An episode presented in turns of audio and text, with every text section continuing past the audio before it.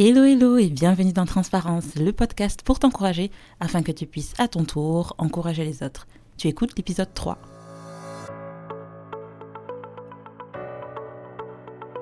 Moi c'est Ornella, on ne se connaît peut-être pas encore et si c'est la première fois que tu m'écoutes, eh bien considère-moi comme une amie de longue date qui pendant les 15 prochaines minutes aura pour objectif de t'apporter un peu de réconfort.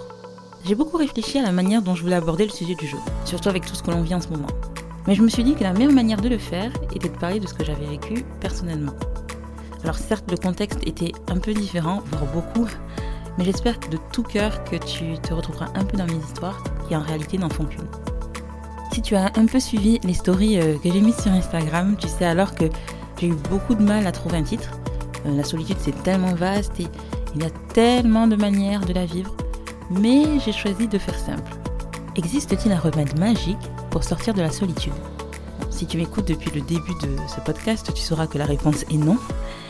Il y aura toujours une part de nous, donc euh, notre bonne vieille huile de, huile de coude, et une part de Dieu. Sans quoi, je pense qu'il sera assez compliqué de s'en sortir. Mais avant d'entrer dans le vif du sujet, regardons la définition de la solitude.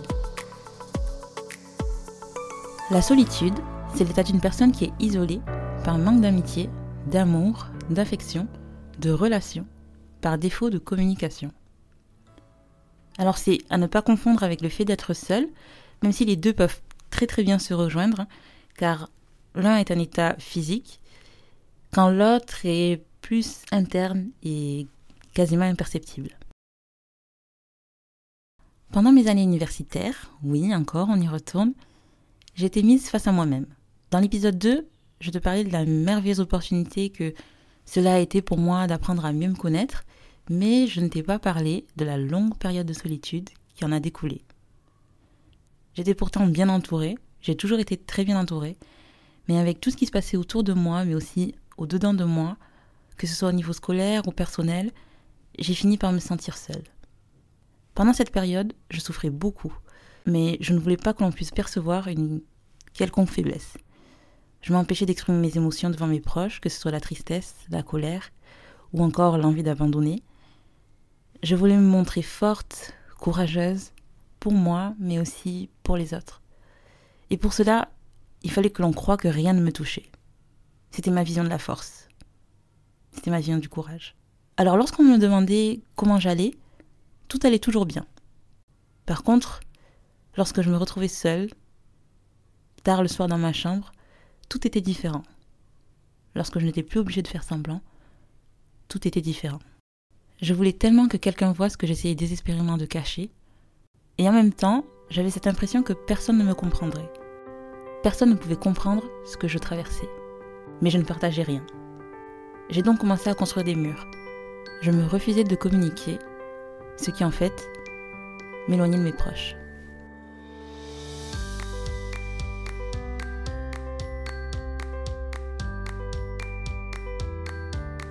Pour remédier à tout ça, j'ai donc pris l'excellente décision d'aller chercher de l'attention ailleurs. À l'époque, j'étais très active sur un certain réseau social très en vogue, comme disent les jeunes. J'aimais bien ce réseau car euh, je pouvais y être qui je voulais. Rien de ce qui s'y passait n'était vrai. Je voulais tellement être vue et comprise tout en échappant à ma réalité. Mais lorsque j'éteignis mon téléphone, je me sentais toujours aussi vide et seule. Un peu plus tard dans ma vie, j'en suis venue à faire une expérience inédite celle de faire un service civique. Je ne savais pas vraiment ce que j'allais y faire, à vrai dire. Hein. Remplir mon CV, occuper mon temps. Entre-temps, s'était installé un fort sentiment de rejet en moi.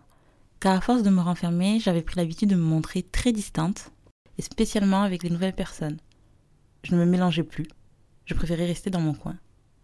Je suis donc arrivée dans ce nouvel environnement plein d'a priori et évidemment accompagnée de mes murs invisibles. J'avais l'habitude de dire que lorsque j'allais quelque part, ce n'était pas pour me faire des amis. J'étais très bien toute seule. Et puis j'avais déjà mes amis. Que dis-je, mes sœurs. Big up mes sœurs. je passais mon temps à juger les autres, sans jamais chercher à les connaître. Je me mettais volontairement à l'écart, comme je l'ai dit. En fait, je rejetais les gens avant qu'ils aient l'opportunité de le faire.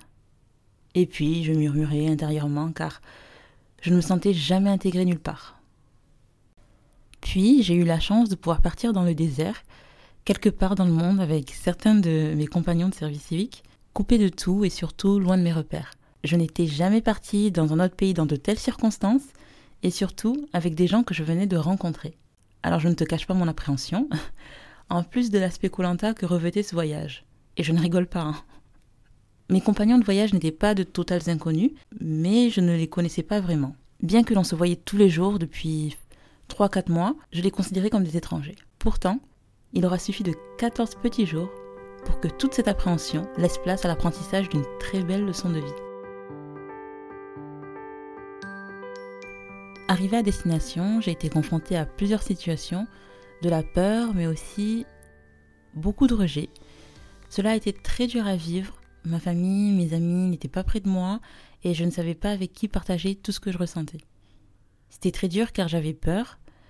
Peur qu'en exprimant mes émotions, mes sentiments auprès de ces étrangers de longue date, je ne sois pas comprise, vue, entendue. Peur que ma vulnérabilité soit balayée d'un revers de main. Peur d'être rejetée. Et pourtant, ces personnes très différentes de moi, qui ne me devaient absolument rien, que je ne connaissais pas, se sont montrées particulièrement compréhensives et attentionnées. C'est avec elles que j'ai découvert ce que voulait dire être vulnérable. Ce sont ces personnes qui m'ont appris à écouter, comprendre et communiquer sans jugement. Ces personnes qui, de par leur silence, m'ont montré que dans la vie, il était possible de faire confiance. C'est aussi avec elle que j'ai appris que le simple fait d'oser partager avait la capacité de créer des conversations si profondes, ces conversations que j'avais passé tant de temps à chercher. En écrivant et en réfléchissant sur le sujet de la solitude et comment cela s'est illustré dans ma vie personnelle, j'ai compris plusieurs choses. Choisir la solitude, c'est en réalité choisir de souffrir seul, plutôt que de prendre le risque d'être blessé par les autres. Je m'explique. Une des raisons pour lesquelles nous nous sentons seuls et que nous avons arrêté de prendre le risque d'aimer. Et quand je parle d'aimer, je parle de cet amour-là. Un amour qui ne soupçonne pas le mal, qui en toute occasion pardonne, fait confiance, espère et persévère. Le genre d'amour qui nous pousse à être vulnérables en fait. Un amour qui ne soupçonne pas le mal, c'est par exemple arrêter de penser que nos proches se fichent de ce que l'on peut vivre si l'on n'a pas pris le temps de partager ce que l'on vivait avec eux. Cela nécessite que l'on arrête de croire que nos proches ont la capacité de lire dans nos pensées comme je peux avoir tendance à l'oublier, que ce soit nos proches ou les gens en général d'ailleurs, personne ne peut lire dans nos pensées. Un amour qui fait confiance, c'est un amour qui partage, et je sais que ce n'est pas facile de partager, car cela revient à se mettre à nu, et cela peut aussi laisser la possibilité aux autres de nous faire mal, avec ce que ben, on aura pris le temps de leur partager avec beaucoup d'hésitation quelquefois. Mais notre humanité fait que nous avons besoin des autres, nous avons besoin des relations, de connexions, de conversations profondes, des moments, des espaces où nous serions vus, écoutés et considérés, spécialement dans nos moments les plus sombres. Alors je sais que c'est plus facile à dire qu'à faire, que cela peut sonner comme une très belle fable et que lorsque tu as vécu des situations difficiles, lorsque l'on t'a déjà blessé, il est difficile de remonter la pente, il est difficile de continuer à aimer et il est beaucoup plus simple de se renfermer. Je t'avoue que moi-même, je me retiens encore quelques fois parce que bon, on sait jamais mais si je pouvais te donner un conseil, avant d'en arriver à aimer, comme je l'ai décrit plus haut, et sortir de ta coquille, je t'encourage à d'abord te laisser aimer par l'amour parfait, l'amour avec un grand tas, celui qui ne te décevra jamais et qui ne te laissera jamais tomber. Car l'Éternel est près de ceux qui ont le cœur brisé, et il sauve ceux qui ont l'esprit dans l'abattement. Psaume 34, verset 19. Allez, on passe tout de suite à la phase conseil. Alors petit disclaimer, tous les conseils que je vais te donner ne seront pas forcément applicables tout de suite au vu de la période par laquelle nous passons, mais j'espère quand même que ça pourra t'aider dans un futur très très proche. Alors premier point, il va d'abord falloir que tu fasses la différence entre le fait d'être seul et la solitude. L'un est physique, l'autre est émotionnel. Deuxièmement, si tu ressens de la solitude, il va falloir communiquer que ce soit avec ton entourage si c'est possible ou avec des personnes de confiance. Dans tous les cas, ne te renferme pas. Tu seras surprise, surprise de voir que derrière beaucoup de beaux sourires se cachent des personnes qui sont passées par les mêmes situations que toi. Évidemment, le but n'est pas que vous vous tiriez vers le bas, mais que tu puisses, dans un premier temps, vider ton sac. Troisièmement, bon, un peu de self-promotion. Écoute l'épisode 2 sur le sujet de l'identité. Pourquoi je dis ça? Je dis ça parce que pour sortir de la solitude, il va falloir que tu saches qui tu es, sans quoi tu risques d'être assez facilement blessé. Car le point numéro 3 nécessite que tu ailles toi, oui, toi, à la rencontre des autres. Que ce soit au travail, à l'école, euh, bon en fait pour l'instant il n'y a que ça. Alors, petit A, toujours dans le point numéro 3, j'ai bien organisé là, j'espère que tu n'es pas perdu, tu vas devoir aller parler aux gens. Alors une bonne phrase de début, euh, une bonne phrase d'introduction et salut, je me présente, je m'appelle Abby, j'ai 26 ans, non je rigole. Mais salut, je me présente, je m'appelle Telle. Et après, le reste, c'est vraiment de l'improvisation, donc euh, fais-toi confiance.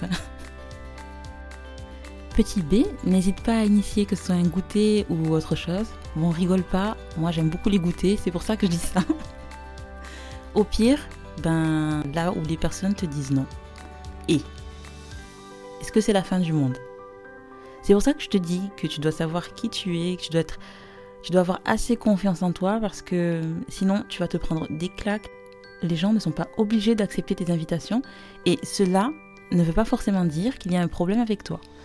Euh, petit C, prendre des nouvelles, que ce soit par texto, réseaux sociaux, appel pour les plus téméraires. N'hésite pas à initier en tout cas euh, euh, les prises de contact. Petit D, si tu revois des personnes dans un autre contexte, n'hésite pas à t'approcher d'eux même si tu as peur que la personne ou les personnes t'aient zappé. Pardon, je rigole parce que là vraiment je vous partage des trucs qui... voilà, vous êtes dans ma tête là.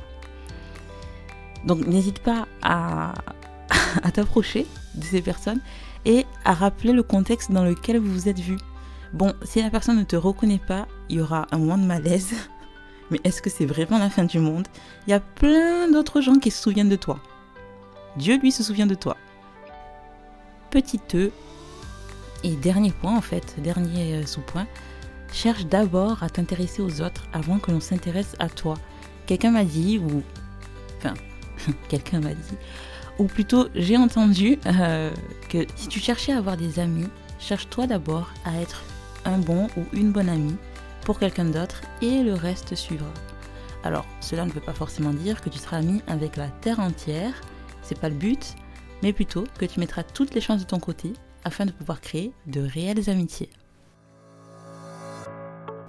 C'était Transparence, le podcast pour t'encourager afin que tu puisses à ton tour encourager les autres. Merci beaucoup d'avoir écouté ce troisième épisode. Quant à toi, si tu es dans une situation euh, où tu te sens seul et où tu estimes que tu n'as personne autour de toi à qui te confier. Surtout, n'hésite pas à m'envoyer un message, il n'y aura aucun souci, je prendrai le temps de te répondre ou même, de discuter si tu en as envie. Si tu en as envie, et bien décidément, quoi qu'il en soit, je prierai pour toi, tu n'es pas seul. Si tu crois en Dieu, sache qu'il y a un Dieu qui t'écoute, qui est prêt à t'écouter. Et si tu n'y crois pas, sache qu'il y a un Dieu qui est aussi prêt à t'écouter. Donc voilà, on se retrouve la semaine prochaine. Ah non, on se retrouve mercredi prochain prochain. Je ne sais absolument pas de quoi nous allons parler, donc ce sera une surprise. N'hésite pas à, me suivre sur les réseaux sociaux, transparence.podcast. Tu pourras m'envoyer un message du coup dessus. Et puis peut-être que tu auras l'exclusivité sur le sujet d'après. On ne sait pas. Affaire à suivre. Allez, à très vite.